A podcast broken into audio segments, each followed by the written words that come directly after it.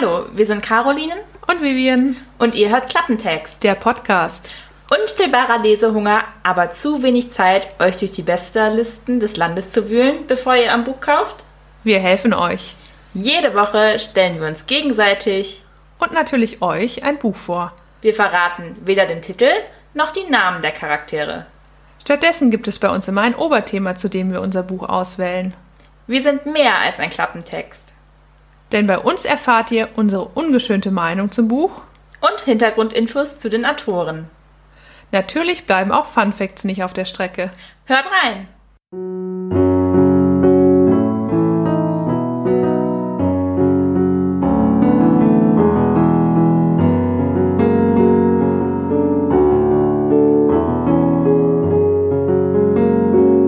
Klappentext. Blind Date mit Büchern. Herzlich willkommen zur fünften Folge von Klappentext. Diesmal haben wir ein eigentlich eher traurig stimmendes Thema ausgesucht. Meinst du, Bücher mit traurigem Ende ist ein trauriges Thema? Ich bin mir nicht sicher. Ja, also ich habe auch zuerst an so Bücher wie Anne Frank oder so gedacht, also wo die Hauptperson stirbt eigentlich am Ende, aber ich finde, das macht noch nicht unbedingt ein trauriges Ende aus. Ich fand es auch schwierig, ein Buch auszusuchen. Also ich habe mich ungefähr fünf Trillionen Mal umentschieden und habe jetzt ein ganz anderes genommen, äh, was ich auch noch nicht komplett durchgelesen habe. Zu meiner Schande muss ich gestehen, 1300 Seiten waren etwas viel. Aber das ist auch egal, weil Caro startet und die letzten 800 Seiten lese ich einfach sportlich, wenn Caro ihr Buch vorstellt, habe ich mir gedacht. Ich wollte diesmal mir ein Buch aussuchen, das mich auch wirklich traurig stimmt. Also nicht nur vielleicht die sonst ein trauriges Ende haben, sondern wo ich dann nachher auch wirklich eine Grundstimmung habe, wo ich nicht nur ein, nicht nur normale Traurigkeit halt verspürt. Das war mir wichtig bei der Auswahl. Und ja, Anne Frank ist mir direkt in den Kopf geschossen. Ich weiß nicht, Holocaust-Bücher finde ich haben immer ein trauriges Ende und stimmen immer traurig, deswegen ist die Kategorie für mich rausgefallen.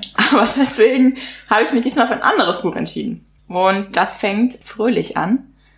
Starker Rosenduft durchströmte das Atelier, und als ein leichter Sommerwind die Bäume im Garten hin und her wiegte, kam durch die offene Tür der schwere Geruch des Flieders oder der feinere Duft des Rotdorns. Spieglein, Spieglein an der Wand, wer ist die Schönste im ganzen Land?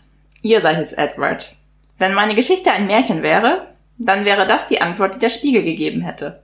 Statt Schneewittchen oder ihrer Stiefmutter, die im Märchen die Hauptfiguren spielen, spielen hier drei andere Personen eine wichtige Rolle. Einmal Edward, 17 Jahre alt, Spross einer reichen Familie.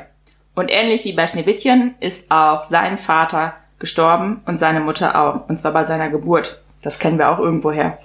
Seine Mutter war auch von unglaublicher Schönheit.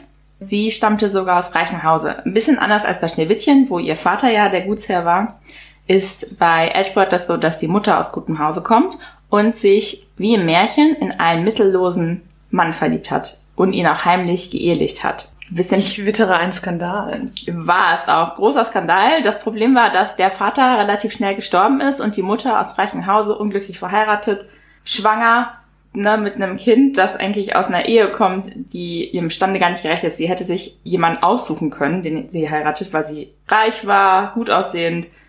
Sie hätte jeden heiraten können und sie wählt jemanden, der ihr gar, politisch gar nichts bringt, also heiratet nur aus Gefühlen. Also hätte sie doch nicht jeden heiraten können? Ja, jeden, also auch höher. Ja, ja genau, aber ich meine, so nach unten heiraten ist dann immer nicht so klug, ne? Die Familie natürlich war brüskiert. Der Spross, der Hoffnungsträger, ist schwanger mit einem Kind, das überhaupt keine Vorteile bringt und die Mutter stirbt bei der Geburt. Der Großvater zieht daraufhin Edward auf. Er ist ein Gutsherr, ein bisschen griesgrämig, sehr, sehr sparsam. Was natürlich nicht schlecht ist, weil so steht Edward ein riesiges Vermögen zu. Er jedoch, also der Großvater, hasst Edward. Er ist eine ständige Erinnerung daran, dass die Tochter die Familie verraten hat er bringt nichts mit in die Familie. Kein, kein Geld, gar nichts. Und der Großvater lässt ihn zwar bei sich wohnen, doch er richtet Edwards Kinderzimmer im hintersten Winkel des Hauses ein, damit er ihm nie begegnen muss und stellt auch Kindermädchen ein und schränkt den Kontakt zu seinem Enkel sehr, sehr ein. Edward wächst also auf, hat nichts, worüber er sich Sorgen machen muss. Er muss nicht arbeiten. Als reicher Spross ist man vom Beruf Sohn. Er wird also das Erbe antreten und wie es so ist, Rule Number One, Party. ich Ich bin mir nicht sicher, ob das die Regel Nummer eins war. Und im Zuge einer ja, Abendveranstaltung lernt er einen Maler kennen. Dieser Maler heißt Bartholomäus. Er ist etwas älter als der 17-jährige Edward. Und Bartholomäus ist von Edwards Art sofort angetan. Diese Naivität, die er mitbringt, zeichnet sich halt wunderschön in Edwards Gesicht ab. Stellt euch mal den schönsten, heißesten Kerl vor. Das ja. ist Edward. Und Bartholomäus ist sofort von ihm fasziniert und verliebt sich auch in ihn. Creep. Großer Skandal. Aber er beginnt keine Affäre mit Edward. Es ist eher sowas wie ja damals dieses romantische Ideal der Liebe. Also er vergöttert Edward, er malt ihn auch ständig, aber er lässt sich nicht darauf ein. Also er möchte auch Edwards Unschuld bewahren im doppelten Sinne.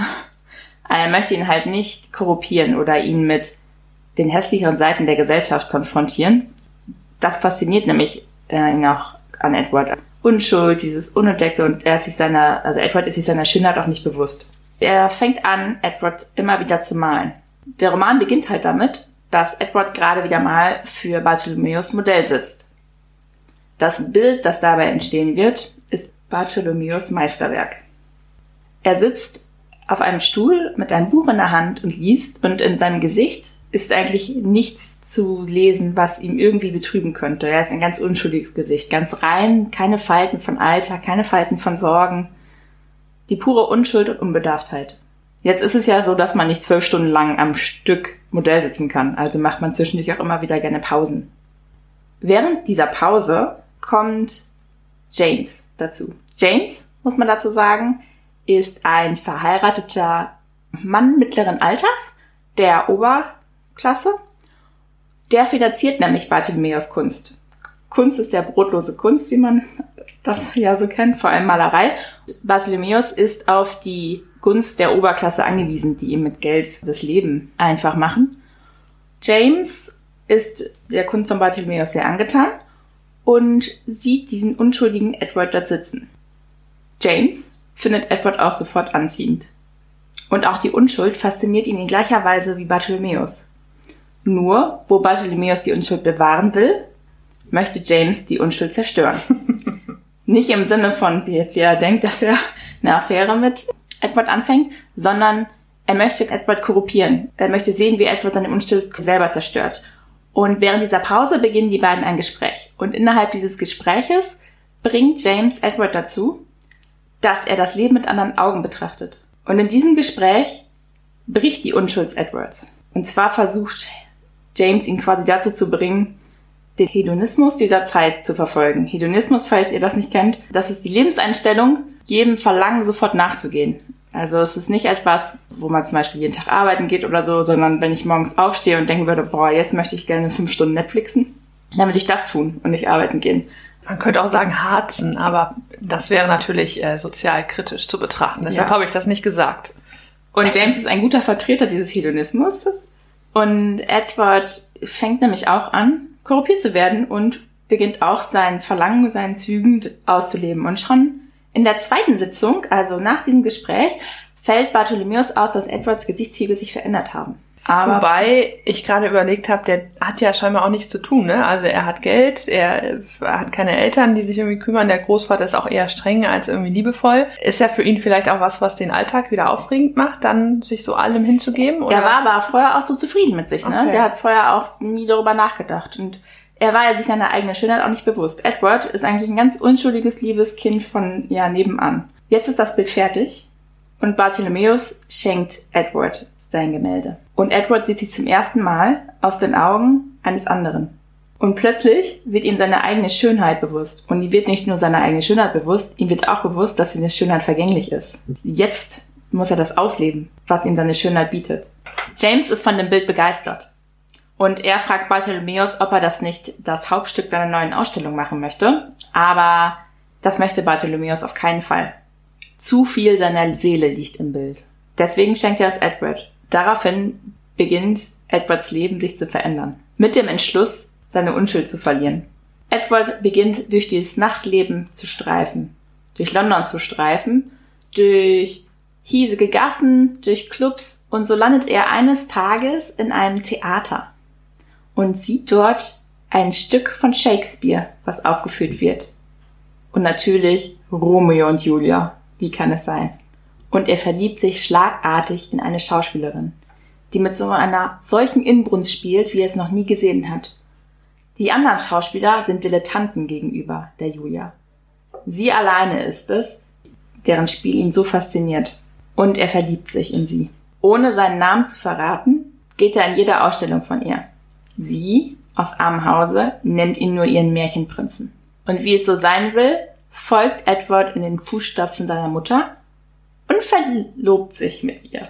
Wir haben ja gesehen, also er hätte vielleicht lernen können, dass das nicht immer eine gute Idee ist, aber diesmal bestimmt schon, oder? Also Romeo und Julia ist auch ein bisschen Liebe auf den ersten Blick. Beide waren 14, 15. Kann man drüber streiten, ob es das gibt. War aber anscheinend für Edward so. Völlig von den Socken. Und natürlich möchte er seinen beiden Freunden direkt davon erzählen. Und so lädt er Bartholomäus und James ein, ihm zu folgen. Bartholomäus ist der ganzen Sache nicht wirklich angetan, weil er selber ja in Edward verliebt ist und ihm das in richtigen Stich versetzt. Aber gleichzeitig gönnt er ihm das auch, dass er verliebt ist. James sieht das Ganze anders. Er hat überhaupt keine Vertrauen in Frauen und generell nicht in die Liebe und äußert sich äußerst abwertend gegenüber der Schauspielerin. Und Edward schwärmt aber von ihrer Schauspielkunst. Und so lädt er sie auch abends ein, ihn zu einem Theaterbesuch zu begleiten und seine Verlobte im Spiel zu sehen. Und die beiden gehen damit hin. Und wie es so kommen will, ist Julia auf der Bühne schrecklich dargestellt. Wirklich schrecklich. Die Worte, die die Schauspielerin spricht, sind so ohne jede Passion, ohne ja Liebe in ihrem Blick, dass die beiden total verschreckt sind, dass das Edwards Verlobte sein soll. Edward ist selber schockiert von der Schauspielerin, weil so hat er sie noch nie spielen sehen. Nach dem Schauspiel stellt er sie zur Rede und fragt, äh, was war das hier? Also ganz ehrlich, was, was war hier los? Also so kenne ich dich gar nicht. Und sie meint, dass sie dadurch, dass sie ihn jetzt liebt, hat sie keine Liebe mehr für die Schauspielerei, weil sie plötzlich etwas mehr. Wow. Ja, ich weiß, sehr drastisch, sehr dramatisch. Und jetzt kommt's, was ich auch sehr cool gemacht finde. Sie spielt ja die Julia. Und wie es so ist, auch Romeo und Julia ist ja keine, keine Story mit Happy End. Und wie es so kommen will, durch dieses Gespräch, dieses Streitgespräch, zerbricht die Verlobung dieser beiden. Edward zieht von dann. Die Schauspielerin ist so fertig nach dieser Konversation, dass sie sich das Leben nimmt. Ich möchte kurz einhaken. Deshalb ist es gut, liebe weibliche Zuhörer, dass wenn ihr euch verliebt, ihr trotzdem noch arbeiten geht. Diese Emanzipation, wie man sie nennt, hat schon Vorteile. Also sie wäre auch am Arbeiten, ne? Aber ja. Ja, ja gut, aber ohne Passion und Talent. Und Ja, das ne? war- das klang gerade so, als ob sie darauf wartet, zu ehelichen und Kinder zu gebären und dann zu Hause zu So ein sitzen. bisschen kam mir das auch Oder? komisch vor. Aber sie nimmt sich das Leben dann hochdramatisch, diese Schauspielerei, ne? Edward bereut es aber schon am Abend, dass, sie, dass er die Verlobung getrennt hat, weil er denkt nochmal ein bisschen drüber nach über die Worte und möchte am nächsten Tag quasi zu ihr zurück und das ganze Missverständnis wieder rückgängig machen und erfährt dann aber von wem anderen als James, dass seine Verlobte sich das Leben genommen hat, also seine Ex-Verlobte. Und daraufhin zerbricht Edwards Unschuld. Das ist etwas, das er nie wieder gut machen kann. Dies ist der Anfang vom Ende. Edward zieht wieder durch die Gassen, betrinkt sich, um zu vergessen und kehrt nach Hause zurück. Dort bemerkt er, dass sein Bildnis, das Bartholomäus von ihm gemalt hat, sich verändert hat. Um den jugendlichen, unschuldigen Zug seiner Lippen sind plötzlich harte Falten zu erkennen. Voller Schreck schaut er in den Spiegel, aber in seinem Gesicht ist nichts zu sehen. Er verbannt das Porträt in sein altes Kinderzimmer. Dort, wo er selber abgeschoben wurde. Dort, wo nie nicht mal ein Bediensteter seinen Fuß hinsetzen darf. Er feuert seine ganzen alten Dienstboten und stellt neue ein und verbietet allen, dieses Zimmer zu betreten. Aus dem Augen, aus dem Sinn. Nicht für Edward. Die Gedanken um das Bild verfolgen ihn. Obwohl er anfängt, sein Haus zu einem Ort der Schönheit umzugestalten, indem er kostbare Teppiche und Gegenstände sammelt, bleiben seine Gedanken doch bei dem Porträt. Die Zeit kann Edward nichts mehr anhaben. Statt seiner verändert sich sein Gemälde. Das Abbild seiner Seele fängt allen Graben und Grausamkeiten ein, die fortan etwas Leben prägen. Uh, ich glaube, nicht nur ich weiß mittlerweile, welches Buch es ist, aber verrat mal noch nicht den Titel. Also es ist sehr gut zu lesen. Ich habe es gehört tatsächlich. Äh, Es gibt sowohl die englische als auch die deutsche Hörbuchfassung ungekürzt und gekürzt auf Spotify. Ich finde das Buch sehr gut tatsächlich. Äh, Ich fand den Hauptcharakter gar nicht mal so interessant. Ich fand tatsächlich die Nebencharaktere viel interessanter. Vor allem Bartholomäus und James. Also Bartholomäus ist dieser erfolgreiche Maler, der diese Liebe zu Edward hegt und diese Unschuld in Edward auch sieht und bewahren möchte, der von der Oberschicht abhängt und in Edward eine Muse sieht. Die ganze Zeit offenbart er seine Neigung gegenüber Edward auch nicht. Und auf der anderen Seite haben wir James, Angehörige der Oberschicht, eigentlich jemand, der gesellschaftlich höher gestellt ist, mehr gebildet, der aber komplett im Hedonismus anhängt. Hört sich ein bisschen an wie Engelchen und Teufelchen für mich.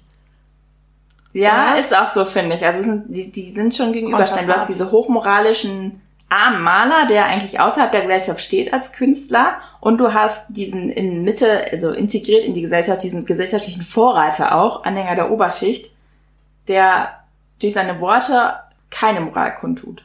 Aber er ist auch ein Widerspruch in sich. Bartholomäus beschreibt ihn am Anfang nämlich so, du bist ein absonderlicher Bursche. Du sagst nie etwas Moralisches und du tust nie etwas Schlechtes.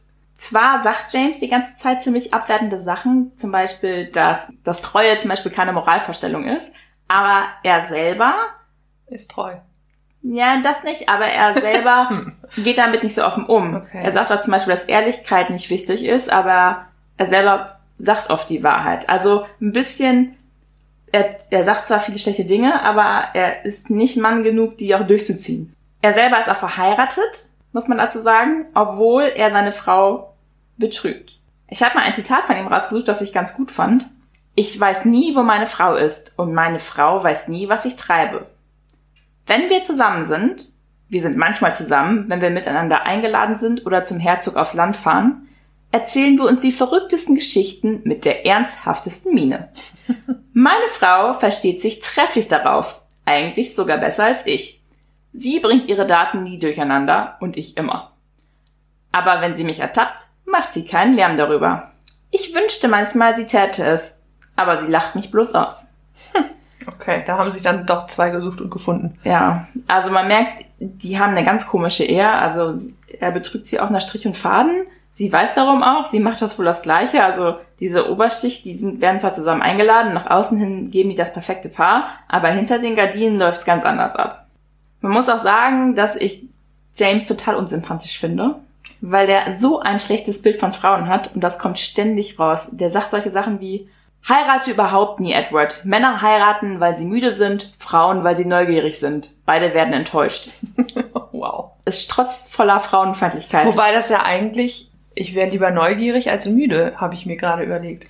Es gibt noch durchaus ich weitere Zitate, daran, also bei dem habe ich gerade gedacht, da ist es ja eher also die müden Männer, die sich dann fügen und die neugierigen Frauen, die was erleben wollen. Ist beides nicht so nett, aber dann wäre ich lieber neugierig. Also der nimmt wirklich die Frauen so wie diese Schauspielerin, dass die Hauptsache nur Kinder kriegen und eigentlich nicht viel nachdenken und eigentlich nur was auf Schönheit geben. Also der stellt das ja weibliche Geschlecht so schlecht dar, dass du schon beim Lesen kriegst schon die Krise. Ich glaube, ich fand James damals sympathisch. Das ist eine Weile her, dass ich das Buch schlimm. gelesen habe. Aber ich fand den großartig, weil der halt so diese Welt crasht, also vor allem mit Bartholomäus dann im Konterpart. Das sind ja, also wenn die drei treffen sich ja häufiger mal auch in dem Buch, ne? Ja. Aufeinander, auch wenn es nur so Tür- und Angelgespräche sind. Da fand ich James immer sehr erfrischend zu lesen. Also nicht, dass ich dem zustimmen würde, aber ich fand den ganz schrecklich. Also wirklich. Wie also, fandest du denn dann sympathisch? Wenn sympathisch fand ich halt Bartholomäus, weil der wirklich was an Edward als Person liegt. Ja. Also ich finde, James sieht Edward irgendwie so als so ein wissenschaftliches Experiment. Der will halt gucken, wie weit die Unschuld sich zerstören lässt und sieht das so ganz distanziert, während Bartholomäus ja wirklich was am Herzen liegt. Dem ist, der will ja, dass Edward glücklich ist. Der, der liebt ihn ja auch so in dem Sinne. Aber liebt er, das, da war ich mir irgendwann nicht sicher, liebt er seine Vorstellung von diesem unschuldigen Jungen oder liebt er tatsächlich Edward und will ihn beschützen oder will er eigentlich nur seine Vorstellungen schützen? Nee, der liebt auch Edward, weil als zum Beispiel rauskommt, dass Edward diese Schauspielerin wirklich liebt, sagt er okay, also der nimmt sich dann selber zurück und sagt okay, also der erzählt Edward natürlich nichts von seinen Neigungen, aber er sagt, wenn sie dich glücklich macht, dann bin ich froh für dich. Also man merkt richtig, dass er Edward darin unterstützen okay. will, seinen Weg zu gehen. James sieht das ganz anders. Also der möchte wirklich Edward dahin zu bringen, dass er jede Moral über Bord schmeißt. Und das tut er ja auch nachher. Es gibt so ein paar Sachen, finde ich, da musste ich etwas länger drüber nachdenken. Und ein paar Zitate oder Stellen im Buch, die ich ganz gut fand. Am Anfang zum Beispiel, wo Bartholomäus sich weigert, das Porträt von Edward auszustellen, weil zu viel seiner Seele darin verborgen liegt. Das habe ich schon öfters mal gelesen, dass Kunst, also Künstler generell immer ein Stück von sich selber preisgeben in den Sachen, die sie machen. Und da habe ich ein bisschen an unsere Diskussion von Autor und Werk gedacht, dass man das nicht trennen kann und auch nicht darf oder nicht mhm. sollte. Homosexualität ist offensichtlich ein großes Thema in diesem Buch. Die drei männlichen Hauptcharaktere haben offensichtlich alle homosexuelle Gefühle zueinander. Also es ist auf jeden Fall schwingt eine Erotik mit. Und das muss man sagen, dieses Buch stammt aus einer Zeit, wo Homosexualität oder Unzucht strafbar war. Der Autor des Buches, das ist auch bekannt, war zwar verheiratet, hatte aber auch homosexuelle Beziehungen und ist dafür nachher auch ins Gefängnis gewandert.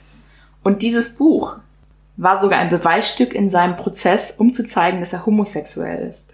In dem Vorwort zu dem Buch schreibt der Autor, dass Kunst quasi wertlos ist und Kunst drückt zwar was aus, aber nicht unbedingt das, was der Autor sagen will. Also da versucht er quasi sich noch zu schützen. Ja, mhm. Und er versucht irgendwie das Buch auch so zu, zu gestalten, dass die Gesellschaft zu dieser Zeit das auch lesen wird und nicht quasi das als Ausdruck von Homosexualität sieht. Das geht aber grundweg schief. Dieses Buch wurde auch mehrmals veröffentlicht. Das wird dann auch rezensiert. Teilweise geschwärzt. aber da musste ich auch dran denken, dass er zum Beispiel vielleicht lange damit gehadert hat, dieses Buch zu schreiben, weil der Autor damit auch ein Stück seiner Seele offenbart. Und das fand ich ganz gut in diesem Bartholomäus porträtiert. Da komme ich auf diese Sache Autor und Werk kann ich nachher anknüpfen. Bei meinem Buch ist das nämlich auch ganz stark mit vertreten. Ich glaube sogar noch stärker, als es gerade bei dir anklingt super komisch, weil also Verena so, dass das verboten war und das wirkt für uns so unrealistisch, aber in Deutschland, wenn ich es richtig im Kopf habe, wurde Homosexualität erst 1994 nicht mehr bestraft. Bis dahin ähm, war das auch in Deutschland noch eine Straftat. Das muss man sich mal vorstellen, wie absurd das ist irgendwie. Der Autor wurde auch durch das Tuning Law nachher mhm. rückwirkend freigesprochen. Wer von euch den Film Ein streng geheimes Leben oder The Imitation Game kennt, Benedict Cumberbatch später, also das Alan Tur äh, Turing. Genau, der hat um. Enigma geknackt, diese Schlüssel, diese Codierungsmaschine aus dem Zweiten Weltkrieg. Das war eine Maschine der Deutschen, die nicht geknackt werden konnte. Die hat halt einen Code gemacht und die anderen konnten den nicht knacken.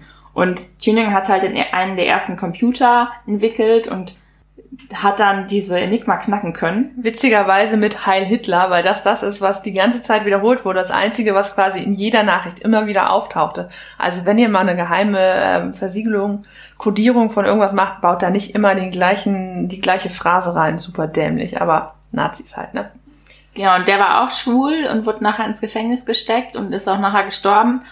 Das Gesetz, das dann rückwirkend Homosexualität zu nicht strafbar erklärt hat, wurde nach ihm benannt. Ah, das wusste ich nicht. Und unter diesem Gesetz wurde auch der Autor meines Buches freigesprochen. Ein bisschen was zum Autor. Der lebte von 1854 bis 1900, also mittlerweile über 120 Jahre her. Der stammte selber aus einer sehr kreativen Familie. Sein Vater war ein Ire, die beiden lebt, also die Familie lebte in Dublin. Er war Arzt und selber Autor wissenschaftlicher Bücher. Und auch von seiner Mutter wurde ihm das Schreiben wortwörtlich in die Wiege gelegt. Sie war nämlich Übersetzerin und Dichterin, war also auch berufstätig, ungewöhnlich für Frauen in dieser Zeit.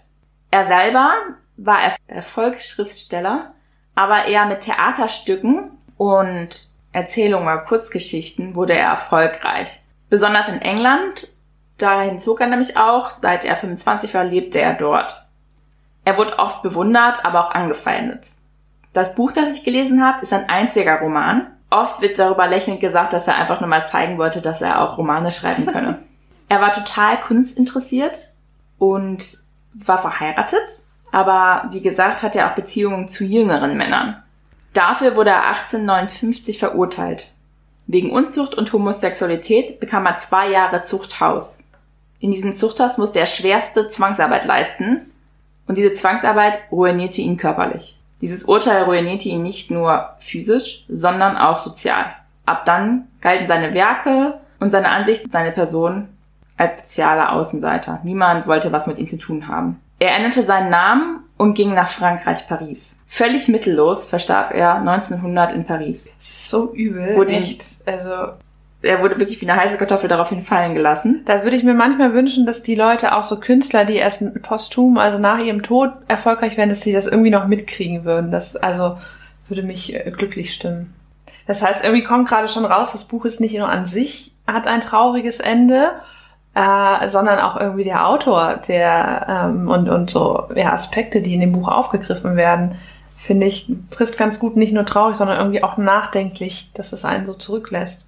Ein paar Zitate haben mich auch wirklich nachdenklich werden lassen. Also eins zum Beispiel war, heutzutage kennen die Menschen den Preis von allen Dingen und den Wert von keinem. Das ist zeitlos. Das Ja. würde ich immer noch so sagen. Jeder weiß, wie teuer irgendwas ist, aber keiner weiß zum Beispiel, was für einen Wert was hat. Also Wert und Preis.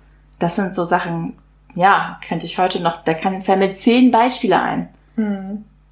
Allein bei Weihnachten, okay, ich kenne den Preis vom iPhone, aber ich weiß den Wert einer selbstgestrickten Socke mehr zu schätzen. ja, wirklich. Ja. Und ich finde, da spiegelt sich auch das so ein bisschen drauf. Ich glaube zum Beispiel Bartholomeus wird Socken bevorzugen, während James das, iPhone, besser findet. Mit drei Kameras. Mein absolutes Lieblingszitat ist, das wahre Geheimnis der Welt ist das Sichtbare, nicht das Unsichtbare. Ja, und der Mann hat nur ein Buch geschrieben und wurde dann wegen Homosexualität zugrunde gerichtet. Das ist doch absurd. Aber das Zitat hat mich Also- super an den kleinen Prinzen erinnert. Ja. das komplett ja andersrum war mit das Wesentliche ist für die Augen unsichtbar, wo ich wirklich merke, okay, hier sind zwei Autoren, komplett unterschiedliche Darlegung. Alles klar.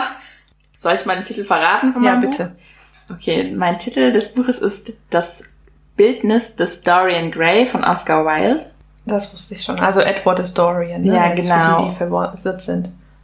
Und das Porträt, das halt anstatt seiner altert, ist etwas, was super viele Autoren inspiriert hat. Dorian Gray kommt immer wieder vor. Ich habe gestern die dritte Staffel von Sabrina geguckt auf Netflix und ich mache die erste Folge an und wer ist da? Dorian Gray als Nee. Doch, wirklich. Ich fand's super Wow. witzig. Äh, Der spielt in Okay. so vielen Filmen mit, zum Beispiel auch in die Liga der außergewöhnlichen Ah, Gentlemen. Da ist auch Dorian Gray zu was machen. Und in Scrubs zum Beispiel. ja, ich habe gerade überlegt, warum nennst du den Edward und nicht JD? ja.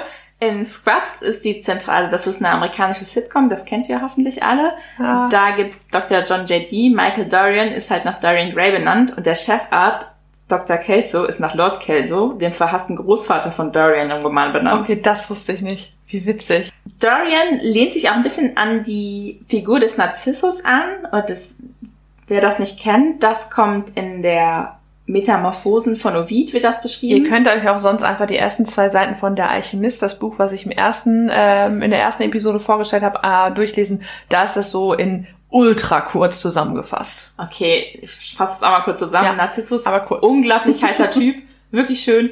Geht zum See, guckt sich in sein, also sieht sein Spiegelbild, verliebt sich in sein Spiegelbild und jetzt gibt es zwei Versionen. Entweder er verhungert, weil er sich nicht wegreißen kann von seinem Spiegelbild, oder er möchte sein Spiegelbild küssen, möchte es umarmen und fällt hinein in den See und ertrinkt dann. Und die Nymphen, die Wassernymphen, die ihn sehen und ihn super schön finden, trauern und schwören daraufhin die Narzissen empor. Narzissen, das sind die Blumen, die sind halt nach Narzissus benannt. Ein Narzisst kennt man ja auch, das ist jemand, der sich selbst liebt. Witziger Fun Fact, im Alchemisten wird dann äh, der See gefragt, ja, und war jetzt äh, Narzissus denn wirklich so schön? Und der See antwortet daraufhin, ja, keine Ahnung, ich habe mich reflektiert gesehen in seinen Augen und war fasziniert von meinem eigenen Spiegelbild. das Fand ich sehr gut. Daran ist halt Dorian angelehnt, weil Dorian entfremdet sich nämlich auch quasi von sich selber und ist sich seiner eigenen Schönheit auch sehr bewusst und findet die ganz wichtig. Es gibt auch ein Krankheitsbild, das nach dem Roman benannt ist.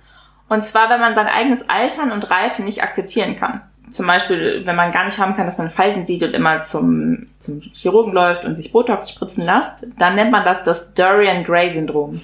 Das, äh, also heutzutage nennt man das Influencer bei Instagram, aber Ja, ich glaube, mittlerweile gibt es auch eine Gegenbewegung dazu, dass du natürlich altern kannst.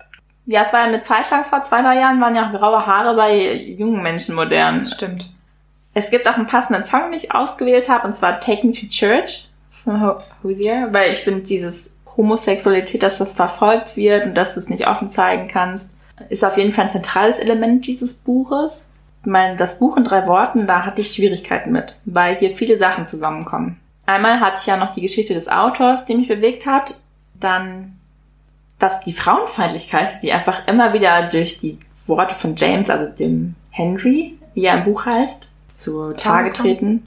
Und habe mich trotzdem eigentlich dafür entschieden, dass ich die Geschichte der Hauptfigur in meinen drei Worten zusammenfasse. Und zwar der Preis der Eitelkeit. sind vier, aber Preis der Eitelkeit fand ich nicht ganz so schön. Ich würde euch wirklich raten, dieses Buch mal zu hören.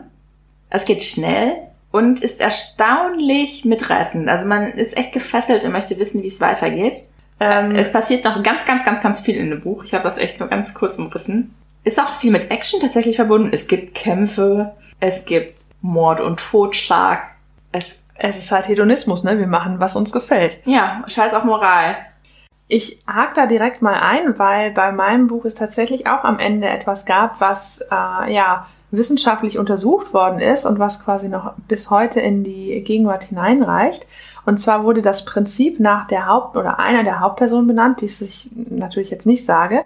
Das Prinzip sagt aber, dass es Bedingungen gibt, die bei einer Tierart vorliegen müssen, die dann als Voraussetzung gelten, um äh, die Domestikation zu begünstigen. Und nur wenn alle genannten Voraussetzungen zutreffen, kann die Tierart nach dem Prinzip mit hoher Wahrscheinlichkeit gut domestiziert und auf einer Farm gezüchtet werden. Das wurde 1997 vom Evolutionsbiologen Jared Diamond beschrieben. Interessanterweise passt das oder ist zurückzuführen, das Prinzip, und wurde benannt nach meinem Buch, und zwar nach dem allerersten Satz. Der heißt, alle glücklichen Familien ähneln einander, jede unglückliche aber ist auf ihre eigene Art unglücklich. Das heißt eben nur, wenn alle Faktoren zutreffen, kann man davon sprechen, dass es eine glückliche Familie ist. Wenn ein Faktor alleine schon nicht mehr stimmt, ähm, und das können immer unterschiedliche Faktoren sein, spricht man von einer unglücklichen Familie. Der erste Satz war ursprünglich übrigens nicht der erste Satz. Du weißt schon, welches Buch es ist, Caro? Ähm, könnte man das auch im Deutschunterricht lesen? Ja, ich, wobei es ist echt lang, also 1300 Seiten. Geht es um eine Familie mit mehreren Generationen? Nee. Bei den Untergang einer Familie? Nee. Ah, ah. Welches Buch hast du denn gedacht? Buddenbrocks. Nee, oh Gott, keine Ahnung. Das ist auch so lange und das mussten wir auch lesen. Echt? Ja. Schön, aber warum hast du das letztes Mal nicht vorgestellt? Das ist grausam. Die Buddenbrocks. Gab's da jetzt nicht eine neulich eine Verfilmung irgendwie von? Da gibt's ständig Verfilmungen. Nee, äh, keine Sorge, mein ähm, Buch ist nicht die Buddenbrocks, denn wir befinden uns in Russland. Okay. Und zwar ein Russland, das kurz vor bedeutenden gesellschaftlichen Umbrüchen steht. Der Adel, die Kirche, die versuchen natürlich ihre Macht festzuhalten. Wir sind in einer ähnlichen Zeitspanne, wie äh, wir gerade mit Dorian im Buch waren. Es ist aber deutlich, dass die Macht eigentlich schon lange zu entgleiten droht. Trotzdem wird dann eben alles dafür getan, das Machtverhältnis zu stärken. Und daher ist es nicht verwunderlich, dass die Geschichte Charaktere begleitet, die eben in auch so einer Umbruchsphase sind und mit sich hadern. Im Zentrum des Buchs steht Clara. Clara ist verheiratet, allerdings nicht unüblich für damalige Verhältnisse mit einem 20 Jahre älteren Ehemann. Der hat nicht so viel übrig für das Temperament seiner Ehefrau und findet das auch gar nicht so nötig, sich da viel mit zu beschäftigen. Es wird erwartet, dass Clara sich fügt und sich eben in diesen gesellschaftlichen Verhältnissen standesgemäß verhält. Sprichwort äh, Dorian, der sich da auch vielleicht einpassen sollte. Und vor allem eben auch ihrem Ehemann keine Peinlichkeiten einbringt. Mit Peinlichkeiten ist äh, nicht gemeint, dass sie sich beim Treffen mit dem Hochadel irgendwie heillos betrinken soll. Das tun da durchaus öfter mal Leute. Oder dass sie Geheimnisse der Ehe ausplaudert. Nee, nee. Mit Peinlichkeit, und so nennt der Ehemann das auch, ist gemeint, dass Clara sich doch bitte und ihrem Gatten vor allem ersparen soll, den netten Graf Alex, äh, ja, näher kennenzulernen. Und mit näher kennenlernen meine ich jetzt die große Ehe mehrfach vollziehen, nur mit Alex. Clara versucht das auch, sich da irgendwie fernzuhalten. Sie deutet auch verschiedene schlechte Omen schon alleine beim ersten Kennenlernen mit Alex. Am Bahnhof stirbt eine Person, die ihr unbekannt ist, aber das ist so das, was sie mit dem Zusammentreffen äh, verbindet. Letztendlich lässt sie sich aber irgendwann doch auf ihn ein und in dem Buch geht es dann in einer dieser drei Nebengeschichten darum, ja, wie Clara versucht, ihr Glück zu finden und sich in diesen Verhältnissen, die eben doch noch sehr standardisiert sind, zurechtzufinden, ja. Trauriges Ende, es gibt kein Happy End für Clara, aber ich habe das Buch nicht ausgewählt, ich nehme es schon vorweg und ja, spätestens wenn ihr den Titel nachher hört, wisst ihr auch, was am Ende passiert, weil das doch sehr bekannt ist und auch mehrfach verfilmt worden ist. Äh, Clara stirbt am Ende Traurig finde ich allerdings nicht unbedingt, dass sie stirbt, sondern dass sie ähm, ja diesen Versuchungen nachgibt, was Caro gerade so ähm, ja in Dorians Geschichte deutlich gemacht hat, dass der eigentlich ja hedonistisch allem nachgeht und feststellt, dass sie dadurch auch nicht glücklich wird, dass ihre Vergangenheit sie immer noch mit sich ähm, ja, mitnimmt und dass sie die nicht loslassen kann. In dem Buch gibt es eigentlich sieben wichtige Charaktere. Keine Sorge, ich stelle die nicht alle vor, das würde viel zu weit führen und ich stelle auch nicht diese zwei anderen Hauptgeschichten vor. Wichtig ist, dass die alle miteinander verbunden sind, also über irgendwelche Ecken und Winkel sind die miteinander verwandt. So. Und das Buch beschreibt eben immer aus drei verschiedenen Handlungssträngen. Clara ist verheiratet eben mit diesem 20 Jahre älteren Mann. Sie ist irgendwann die Geliebte auch von Alex, der ein Graf ist und Offizier bei der Armee, eben auch gesellschaftlich anerkannt und ja, äh, eigentlich eine gute Partie, wenn sie halt nicht schon verheiratet wäre. Blöd. Sie ist gelangweilt von der Ehe, unglücklich, bleibt aber bei ihrem Ehemann einerseits, weil Scheidung damals zwar möglich ist, aber ja zu gesellschaftlichem ähm, Abgrund führt und sie einen Sohn hat und der Ehemann ihr deutlich macht, wenn du mich verlässt, siehst du deinen Sohn auch nicht wieder. Und damals hatten natürlich Ehemänner natürlich auch das Recht darüber zu bestimmen. Ne? Also es war nicht die Frau, die irgendwie sich dann gekümmert hat. Wobei kümmern, also es gab dann Gouvernanten und sowas, ne? also die Ehemänner haben nicht die Erziehung übernommen. Der Ehemann ist Beamter, einer der bedeutendsten Männer in St. Petersburg, konservativ, vornehm, korrekt, immer bemüht, einen Skandal zu vermeiden. Da gesteht ihm irgendwann auch den Ehebruch und er nutzt halt den Sohn als Druckmittel und ist da auch ja ganz, finde ich, gefühlskalt. Also er macht da jetzt kein Aufheben um, sie hat mich betrogen und ich armer ich, sondern ja, gesellschaftlich wäre das unser Ruin, geht nicht. Du bleibst hier. Am Ende muss man dem Ehemann zugutehalten, dass er, nachdem Clara stirbt, die unehelich gezeugte Tochter von ihr und Graf Alex aufnimmt und sich kümmert. Also irgendwie merkt man dann am Ende doch, hm, weiß ich nicht, ob er wirklich so kalt war oder ob er, ja. Die Frage ist, ob es noch ein größerer Skandal wäre, wenn er sich nicht gekümmert hätte. Ich glaube nicht, weil also die Frau ist ihm ja weggelaufen ja, Sie gut. hat ein Kind gekriegt mit wem anders. Der andere hätte sich eigentlich auch kümmern sollen. Also Graf Alex ist noch vorhanden. Und die Tochter und Clara haben halt auch in der Einöde irgendwo gelebt. Also die sind dann irgendwann nicht mehr in die Gesellschaft gegangen. Das heißt, das wäre, glaube ich, einfach nur wieder mal ein uneheliches Kind, was irgendwo verrottet gewesen. Bisschen wie Effi Briest, ne? Ja. Ja, vielleicht hat sich der ein oder andere auch an dem einen oder anderen ähm, inspirieren lassen. Ich weiß nicht, wann Effi Briest ähm, geschrieben worden ist das Buch hier. Elvi Bries beruht ja auf einer wahren Begebenheit. Die Frau gab es ja wirklich. Ich, äh, das Buch bei mir auch tatsächlich zu teilen. Also 1877 wurde das. Ich glaube, Elvi Bries war danach auf jeden Fall. Genau.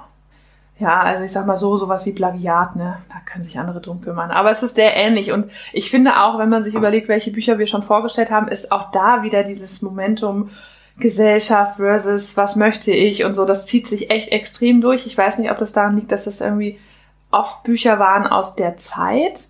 Mm, und ich finde es auch spannend, dass wir irgendwie an solchen Büchern hängen bleiben. Ich meine, es gibt genug Bücher, die jetzt in den letzten zehn Jahren veröffentlicht wurden, die sicherlich auch solche Themen mit drin haben. Aber irgendwie fesseln mich so alte Geschichten noch mal mehr, weil ich das Gefühl habe, dass die Charaktere tiefgründiger sind. Auch wenn das so komische Schwierigkeiten sind, die sie haben, für uns nicht mehr so nachvollziehbar zu teilen weiß ich nicht. Ich finde es besonders, dass es eine Frau ist. Also in den meisten Romanen, damals waren, waren ja Männer die Hauptfiguren oft. Außer man liest jetzt Jane Austen oder so. Und ja. du hast ja immer die gleichen Autoren, immer die männlichen, ja. weißen Engl Engländer meistens. Oder ja, hier hättest Russe. du den, ich glaube, den Shakespeare Russlands hast du ausgewählt. Tolstoi ist es, genau. Ja, darf ich das Buch raten? Ja. Anna Karenina? Richtig, ja. genau. Äh, ja, es ist eine Frau und das, was du sagst, es stimmt nur zu teilen. Also klar, die Frauen sind da im, im Zentrum und es geht eigentlich immer um die Ehe.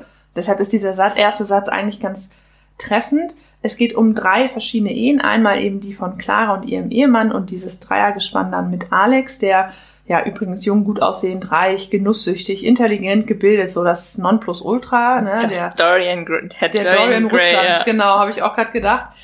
Ehe und Familie sind für ihn ohne Bedeutung. Da kommt dann der Zug von James quasi mit äh, dazu und er tut halt alles, um Clara wirklich zu verführen. Ne? Also ihm ist es total schnuppe, dass die verheiratet ist und er, er merkt, glaube ich, auch, dass das ein gutes Opfer ist im Sinne von, die kann ich von mir überzeugen, weil die war halt wirklich unglücklich. Er will aber frei sein und bleiben. Also obwohl er dann später eine Beziehung mit ihr eingeht, hat er trotzdem äh, vor, weiter gesellschaftlich teilzunehmen. Das ist für ihn als Mann auch gar kein Problem. Er kann halt nur, also wirklich. Genau, er kann halt nur äh, Clara bzw. eben Anna nicht mitnehmen. Äh, und das ist auch das, was die am Ende zerstört, weil Anna eben ausgestoßen ist von der Gesellschaft mit einem ungeliebten Kind zu Hause sitzt, während ihr geliebter Sohn beim Ex-Ehemann verweilt. Äh, Alex, der immer wieder alleine loszieht, dem sie dann irgendwann nicht mehr vertraut. Und man merkt so richtig, dass sie all ihren Wünschen nachgegeben hat und dadurch nicht glücklicher geworden ist. Also das finde ich manchmal ganz interessant, weil es ja genug Frauen gibt, auch heute noch, die so von einer Beziehung in die nächste stolpern und auch da merkt man irgendwie, dass, weiß ich nicht, manchmal ich das Gefühl habe, sucht doch erstmal euch selbst. Darf man jetzt schon diskutieren? Ja, okay. ich bitte. Ich äh, lese mal ein Zitat vor von mir aus dem Buch. Ich finde, das öffnet eine ganz gute Diskussionsfrage. Der einzige Weg, eine Versuchung loszuwerden, ist ihr nachzugeben. Widerstehe ihr und deine Seele wird krank. Ja. Ich Oder äh, gib ihr nach und deine Seele wird krank. Also ich würde dem, ich fand tatsächlich das auch eins der eindrücklichsten Zitate aus dem ähm, Dorian Gray. Mm. Also ein bisschen wieder um Freud da reinzuspielen. Ja. Wir hatten ja letztes Mal die Traumnovelle auch.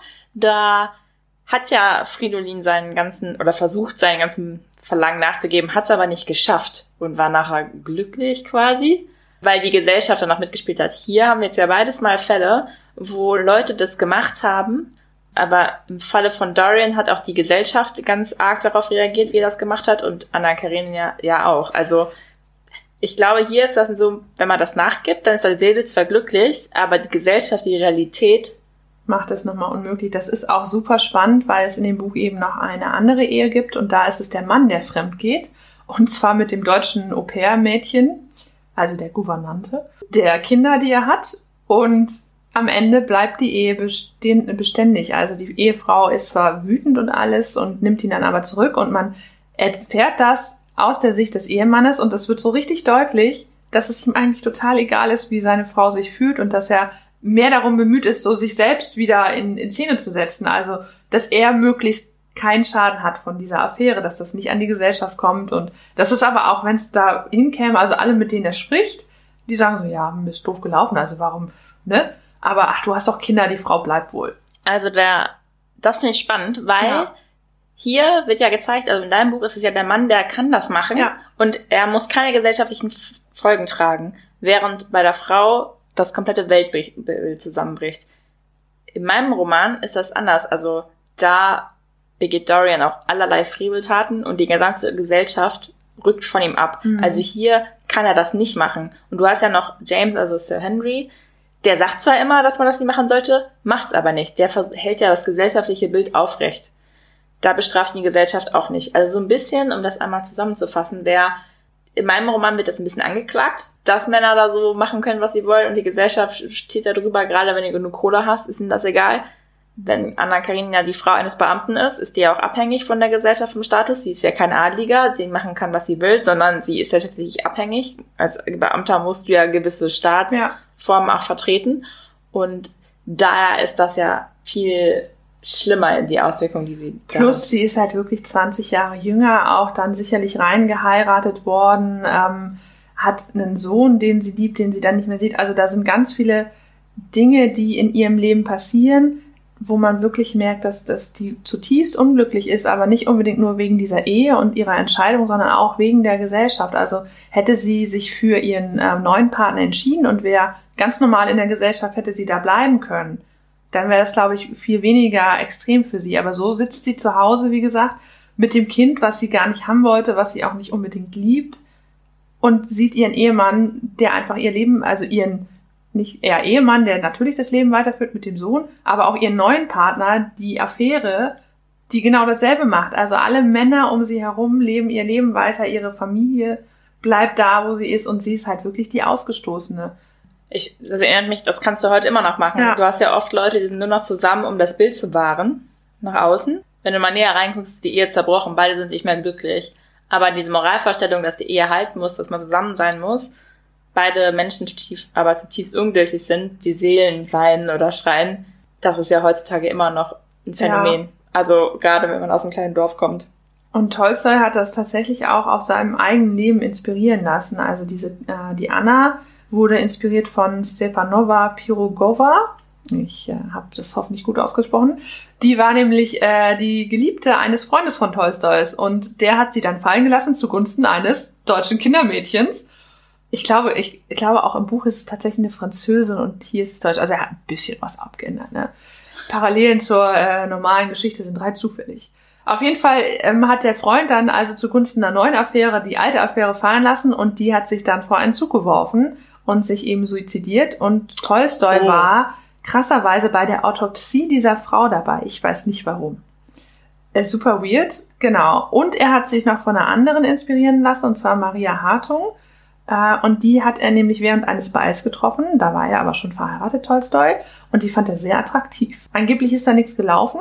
Aber man merkt so in der Beschreibung und auch in ein paar Szenen, dass das halt sehr eng an Tolstois eigenem Leben ist. Plus das dritte Paar, Kitty und Levin, sind ja eigentlich eins zu eins eine Kopie von Tolstois eigener Ehe.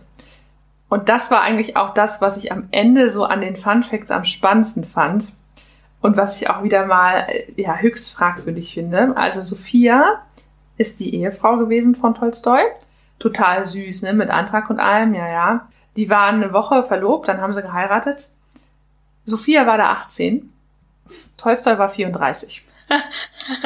Ach, das sind nicht mal 20 Jahre. Postmahlzeit würde ich sagen. Also da, ne, das ist nicht ganz so schlimm wie Clara, äh, also Anna. Ähm, aber also wow. Tolstois Frau war 16 Mal schwanger. Oh mein Gott. Drei Fehlgeburten und 13 lebend geborene Kinder haben nur acht das Erwachsenenalter erreicht und Erwachs äh, also Empfängnisverhütung lehnte Tolstoi ab. Also auch damals gab es ja schon Mittel und Wege, irgendwie dafür zu sorgen, dass es vielleicht nicht zur Schwangerschaft kommt. Die war natürlich nicht so sicher wie heutzutage, ne? Aber 16 Mal schwanger. Dreimal auf Holz klopf- klopfen war das, glaube ich, damals auch so. Ja, naja, ich habe jetzt an früher rausziehen gedacht, deshalb nicht so sicher, ne, Kinder, die ihr zuhört. So, 16 Mal war sie schwanger. Witzigerweise war sie auch Autorin, wie Tolstoi. Und Teile ihrer Werke sind noch heute unveröffentlicht in Russland. Also Tolstoi wird gefeiert, die Werke seiner Ehefrau ähm, teilweise nicht mal veröffentlicht. Und warum? Irgendwann haben die sich nicht mehr so gut verstanden. Also diese Bilderbuchehe, die Kitty mit Levin in dem Buch hat, ist tatsächlich die einzig glückliche Ehe, wenn auch mit Startschwierigkeiten, war bei Tolstoi nicht so ganz gegeben.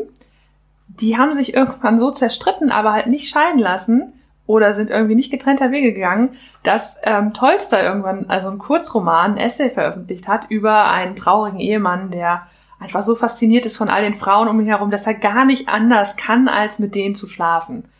Was? Seine Frau hat daraufhin aus der Sicht einer betrogenen Frau quasi eine Antwort verfasst und wollte die veröffentlichen. Also die haben sich in ihren veröffentlichten Büchern die Ehestreitigkeiten weitergeführt, plus Tagebücher geführt, wo sie gegenseitig das von dem anderen, also das Verhalten des anderen aufgeschrieben und kommentiert haben.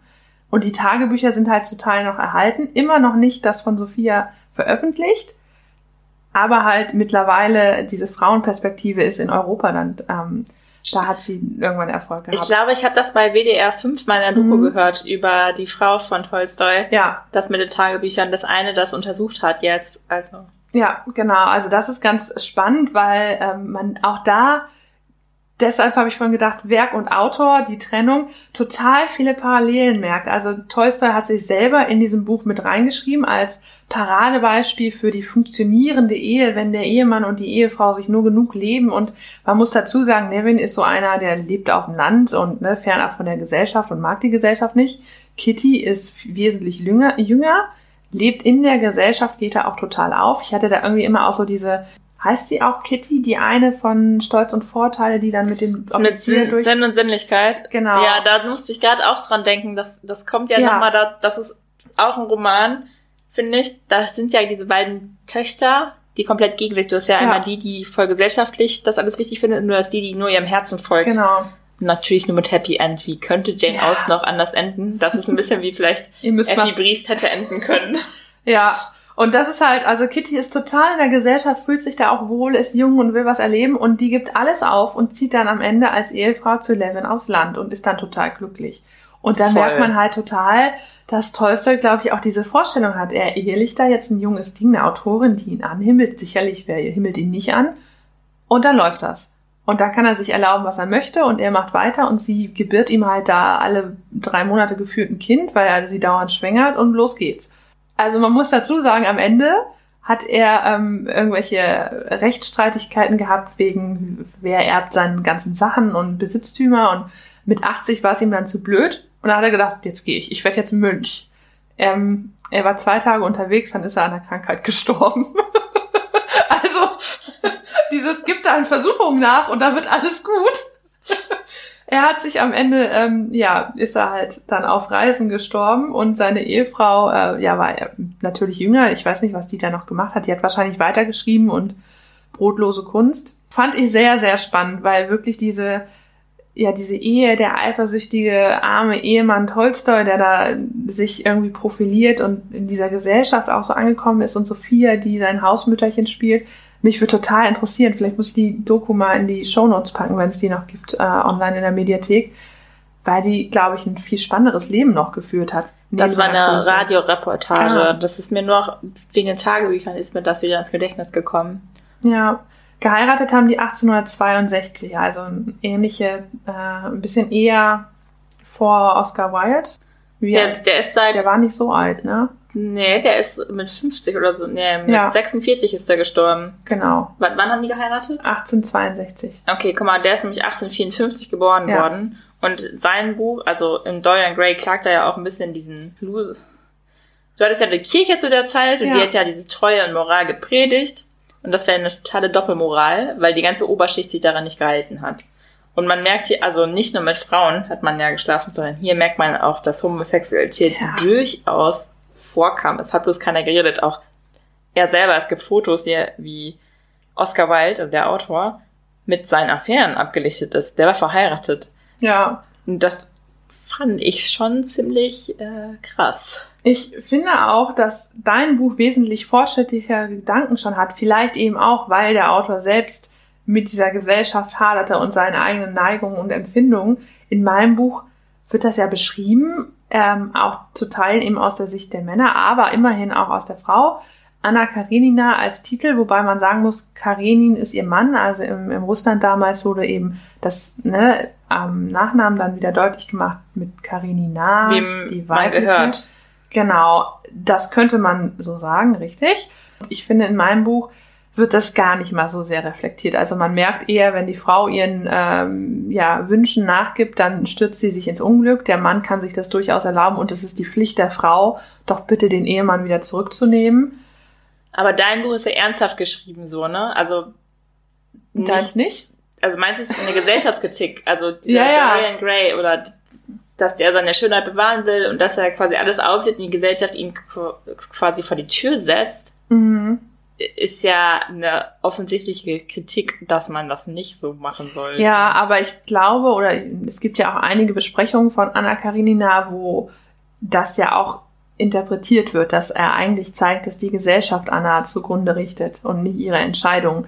Das wird im Buch, finde ich, aber nicht so deutlich. Also da frage ich mich manchmal, wie viel interpretieren wir so rein. Äh, auch wenn man dann guckt, wie hat Tolstoi selbst gelebt. Weiß ich nicht, ob man da nicht zu viel ähm, ja, okay, da ist ein Unterschied, weil Dorian wird nicht von der Gesellschaft zugrunde gerichtet, sondern er richtet sich selber ja. zugrunde durch seinen Narzissmus, den mhm. er da aufzeigt. Und ja. Das wird vielleicht bei meinem, das letzte, der letzte Satz nämlich, ist von einem Mann auch und er sagt, äh, er reflektiert dann quasi, Anna ist gestorben, es ist nicht der Ehemann, ähm, ist glaube ich ihr Bruder, wenn ich es gerade richtig im Kopf habe. Und er sagt, aber mein Leben, jeder Augenblick dieses Lebens, was auch immer in Zukunft mit mir geschehen wird, wird nicht mehr sinnlos und vergeblich sein wie bisher. Es hat einen unbezweifelbaren Sinn bekommen. Er liegt in dem Guten, das ich jeden Augenblick meines Daseins hineinzulegen vermag. Davor kommt so ein ganzer Absatz zum Christentum und wie äh, Gott ihm dabei hilft und wie toll das alles ist und ne auch da wieder irgendwie, wenn ich nur gut und fromm bin und äh, ne selbst mich richtig viel bemühe, das Gute zu tun, dann klappt das auch. Und ich finde, das ist nochmal so so richtig ein Schlag ins Gesicht von Anna, die sich verzweifelt und wirklich mit ihrem Leben fertig beschließt, das zu beenden. Und dann sagt ihr Bruder am Ende, ich hoffe, es ist der Bruder, auf jeden Fall einer von ihren Bekannten, ja, also ich habe jetzt beschlossen, ich glaube einfach noch mehr an Gott und tue noch mehr das Gute und Punkt. Ja, mein Buch endet auch total unzufriedenstellend. also Dorian altert ja nicht, der ist ja, bleibt ja jung und schön und das Gemälde fängt alle Grausamkeit auf. Also wenn er was Böses einrichtet, sind die Furchen nicht in seinem Gesicht zu erkennen, das bleibt unschuldig, sondern im Gemälde.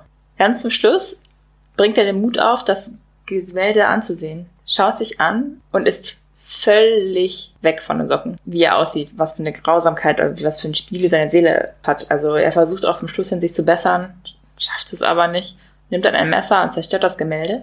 Und der letzte Satz lautet, erst als sie die Ringe untersuchten, erkannten sie, wer es war, der tot am Boden lag. Wow, das heißt, das Bild hat all die Grausamkeit zurückgeworfen, nachdem es zerstört geworden ist. Ja. Ich glaube, in der Verfilmung gibt es so eine voll dramatische Brandfeuerszene, die ich wirklich lächerlich fand. Im Buch, als ich das gelesen habe, war ich versöhnt mit dem Ende, weil ich mir schon gedacht habe, als ich den Film gesehen habe, das kann nicht euer Ernst sein. Ich fand das total unzufriedenstellend. Echt? Ja. Irgendwie hätte mir noch mehr Einsicht von Dorian oder so gefehlt oder irgendwie, vielleicht mag ich auch einfach keine Bücher mit traurigem Ende. Aber meinst du nicht, dass es eine, eine Art Eingeständnis ist, dass er am Ende sich selbst also in die Augen blickt und sieht, was er alles gemacht hat?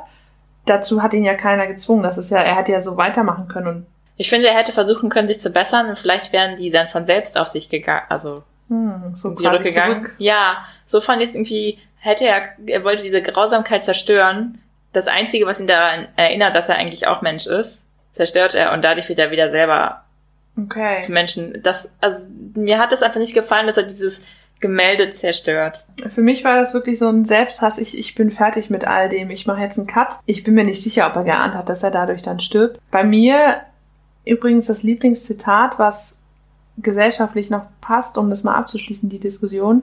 Für ihn bedeutete in einer bestimmten Gesellschaft zu leben auch, dass man bestimmte Ansichten hatte. Das war ja so äh, unabdingbar wie das Tragen eines Hutes. Das wird total deutlich. Also einer der, ähm, der, der Ehemann, der betrügt, sagt das. Also ich bin in dieser Gesellschaft, ich habe eine Position und je nachdem, welche Meinung gerade, je nachdem, wo der Wind gerade hinweht, die Meinung habe ich auch, weil ich das haben muss. Also ich gehe ja auch nicht ohne Hut raus. Total logisch. Und da merkt man auch, dass die Gesellschaft und diese Ansichten, dann Leute zum Beispiel wegen Ehebruch auszuschließen, wie es bei Anna passiert, dass man sich fragen muss, ob die Leute das wirklich innerlich auch vertreten oder ob man das halt so macht. Also wir schwimmen mit dem Strom mit. Jeder macht das, also machen wir das auch. Da passt dann dieser hedonistische Gedanke, ich gehe da mal gegen und gucke, wie die Gesellschaft reagiert, wieder ganz gut dazu. Aber irgendwie ähm, ist mir das im Gedächtnis hängen geblieben, so wie wankelmütig manche Meinungen sind. Da könnt ihr selber mal drüber nachdenken. Ja. Oft, wenn ihr Leute begegnet, oh, die ist geschieden oder so, gerade wenn man vom Dorf kommt, hört man das ja immer wieder, dass man oft Leute verurteilt, die die Gesellschaft schon verurteilt hat, obwohl man die Leute gar nicht kennt. Und das war für mich so ein Mahnmal, ja. dass ich das nicht machen sollte. Vielleicht abschließend mein Buch in drei Worten. Mir fallen keine ein. Nun prüfet, wer sich ewig findet, ob sich nicht was Besseres findet. Zum Beispiel ein heißer Offizier, den ihr im Zug trefft. Das ist ja durchaus heute auch noch möglich. Ähm, ja, mein Lied ist übrigens von The Gaslight Anthem Desire. Fand ich sehr passend. Ich habe mich auch noch damit beschäftigt, aber das führt zu weit mit Übersetzung, weil das ja eigentlich aus dem nicht englischsprachigen kommt, sondern äh, russischen, das heißt in Kyrillisch geschrieben. 21 Übersetzungen gibt es im Deutschen. Die letzte wurde total gehypt aus 2009, so mit Zeitungsartikel, wie toll das gelungen ist. Und dann bin ich auf ähm, einen Bericht gestoßen von jemandem, der das gar nicht so sah und das ganz gut darlegen konnte, warum er mit dieser Übersetzung nicht übereinstimmt. Also scheinbar heißer Scheiß ist das. Übersetzung von Büchern, vor allem wenn es dann ähm, aus dem Kyrillischen, also aus einer anderen Sprachebene kommt. Und es gibt eine Dissertation zu dem Buch wo es um Ehe und die verschiedenen ähm, ja, Bereiche geht. Die packe ich euch alle mal in die Show Notes. Super spannend. Also habe ich gedacht, ich hätte auch gern zu Anna Karinina promoviert. naja, nächstes Mal, ne? Beim Doktor, Doktor, Doktor, dann ich das. Nächstes Mal heißt unser Thema Erstlingswerke. Das heißt, ja, eigentlich das erste hätte, Werk eines Autors. Genau, eigentlich hätte also äh, Oscar Wilde auch nächstes Mal gut gepasst, aber ähm, zum Glück hatte ich das noch nicht außer Korn als Buch, sondern stelle ein anderes vor. Caro auch. Wir freuen uns, wenn ihr ähm, bis dahin bei Instagram mal vorbeischaut. Da teasern wir auch immer mal wieder ein paar Infos. Ihr findet uns unter klappentext.podcast. Genau. Bis zum nächsten Mal. Tschüss.